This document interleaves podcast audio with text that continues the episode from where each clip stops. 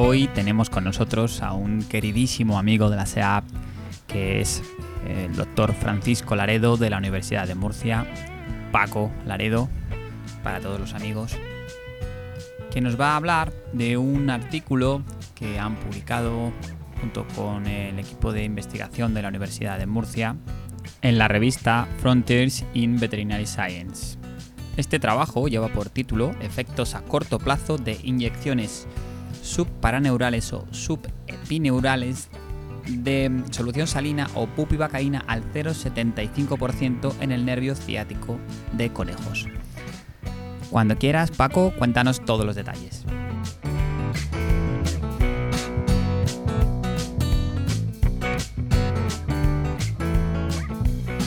Efectos a corto plazo de la inyección deliberada a nivel subparaneural o subepineural con solución salina o bupivacaína 0,75% sobre el nervio ciático de conejos. Una complicación clásicamente descrita después del bloqueo de nervios periféricos es la aparición de lesión nerviosa iatrogénica.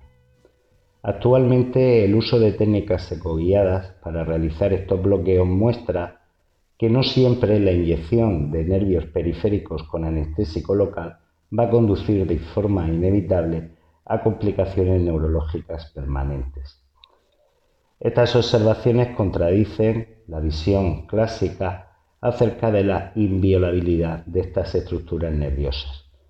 Hay que considerar que la mayoría de estudios realizados hasta la fecha se centran en el nervio ciático, y este nervio tiene una estructura anatómica única, ya que consta del nervio tibial y del nervio peroneo común, que realmente son entidades nerviosas individualizadas. Y ambas se encuentran protegidas y rodeadas por un abundante tejido conectivo que constituye el paraneuro o circunneuro. Esta estructura difiere a la de otros nervios periféricos.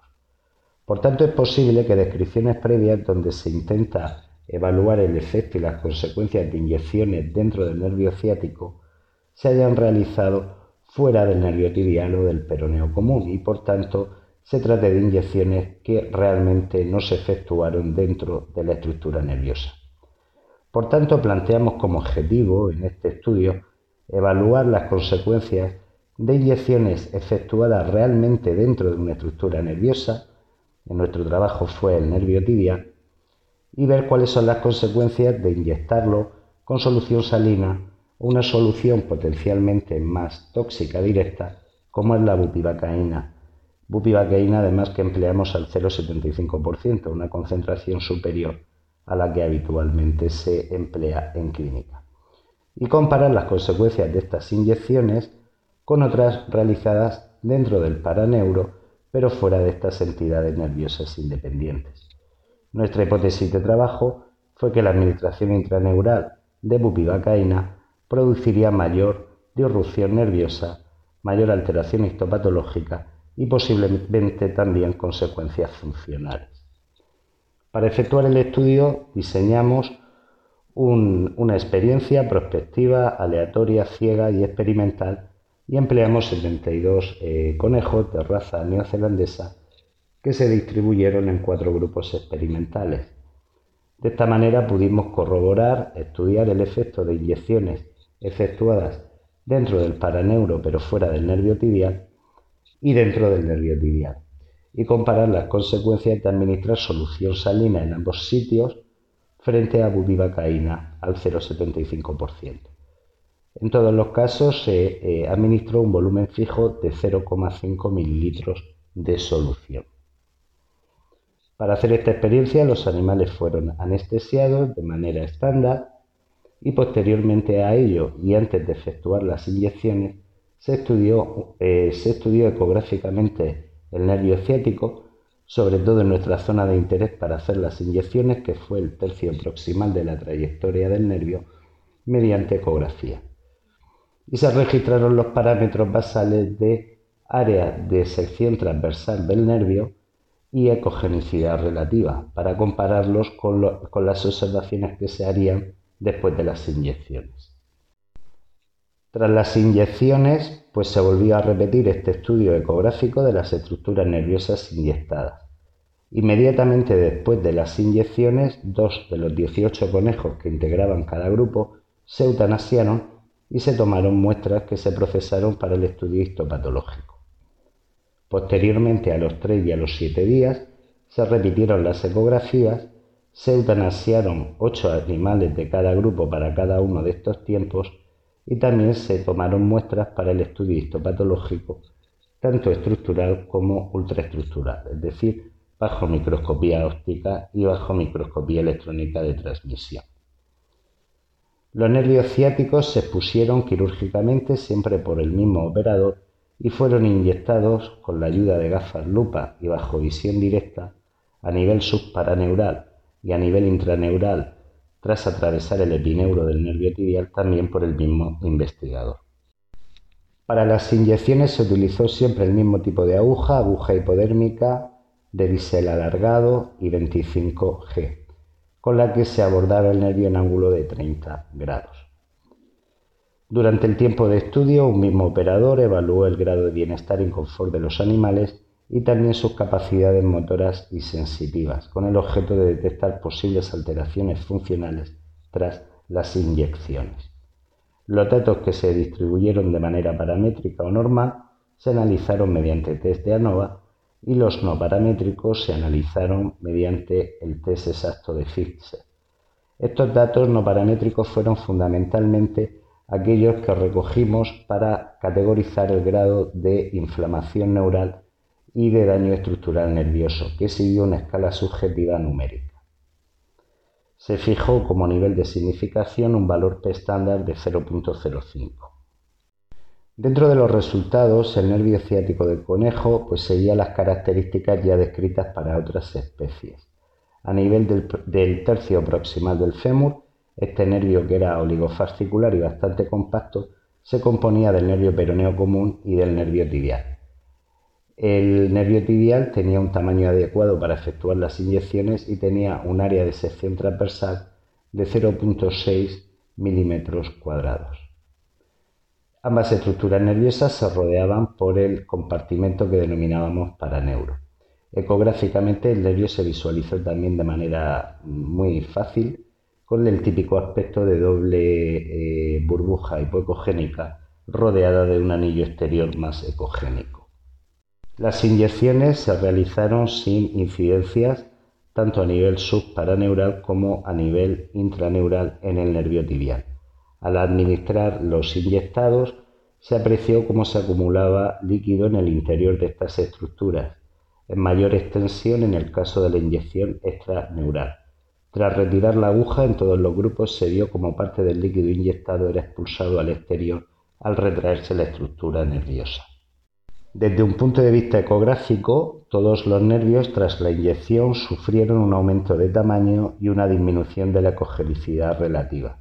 No se apreciaron otras alteraciones y a lo largo del tiempo de estudio los valores de ecogenicidad y tamaño fueron tendiendo a recuperar los niveles basales.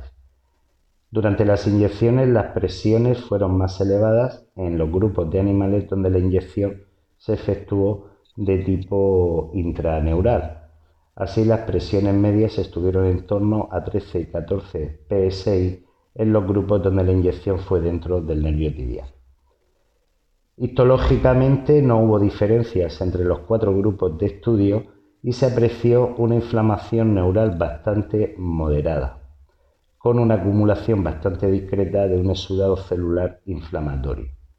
En el grupo donde se inyectaron subparaneuralmente tanto eh, solución salina fisiológica como bupivacaína, en ningún conejo se apreciaron daños que denotaran lesión nerviosa estructural. Unos hallazgos muy similares se observaron histológicamente en los dos grupos de inyección intraneural. Sin embargo, un conejo eh, que fue inyectado con bupivacaína a los siete días sí que exhibió signos de lesión nerviosa estructural con la aparición de degeneración de fibras nerviosas, rotura de axones y de la vaina de mielina. A pesar de estos hallazgos, en ningún conejo se detectaron déficits neurológicos, sensoriales o motores, ni siquiera en el conejo donde se apreció este daño estructural nervioso a los siete días.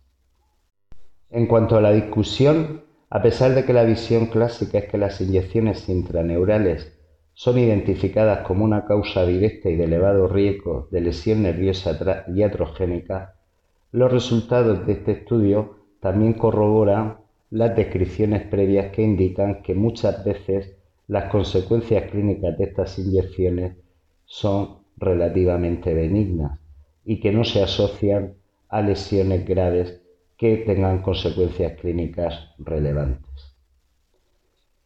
En cualquier caso, eh, la forma de diseñar nuestro trabajo permite asegurar que efectuamos realmente inyecciones intraneurales en el interior del nervio tibial, cosa que en trabajos previos era difícil de asegurar, tanto por la estructura peculiar del nervio ciático que ya comenté, como por el hecho de que ecográficamente es muy difícil discriminar entre estos diferentes sitios una vez que se penetra el nervio ciático. En los grupos donde se inyectó extraneuralmente o solución salina o bupivacaína no se apreció en ningún caso daño estructural y la reacción inflamatoria posinyección fue bastante discreta. Estos hallazgos podrían dar apoyo a descripciones relativamente recientes de práctica en humana donde algunos autores abogan por hacer inyecciones dentro del nervio ciático a nivel subparaneural, ya que ello podría permitir obtener bloqueos más rápidos y más densos con dosis más bajas de anestésico local. De modo muy contrario a nuestra hipótesis inicial, los signos histológicos de inflamación fueron también muy suaves en los dos grupos donde se inyectó eh, solución salina o bupivacaína dentro del nervio tibial.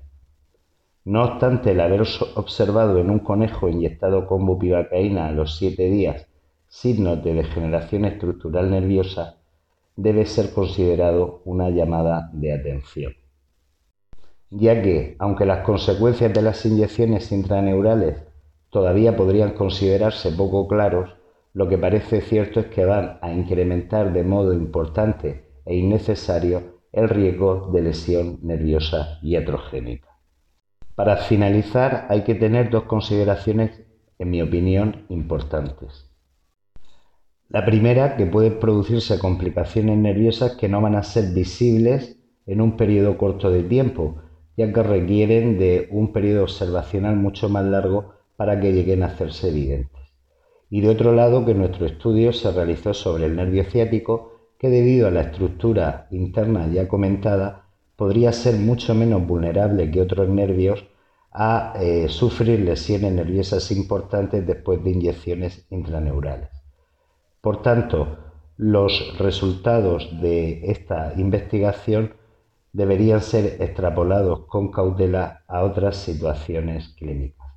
Va a ser preciso hacer más estudios, sobre todo estudios que tengan un periodo observacional más largo e incluso que puedan incorporar eh, elementos de determinación de datos electrofisiológicos para ir elucidando poco a poco de mejor modo las consecuencias de este tipo de inyecciones que se pueden producir de modo accidental durante la práctica hoy en día tan extendida de bloqueos ecoguiados de nervios periféricos.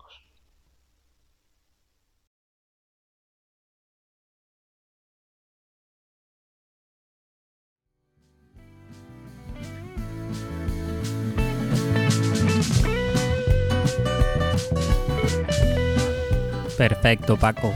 Muchas gracias por tu explicación, por tu tiempo y por tus enseñanzas siempre durante todos estos años. Un abrazo fuerte.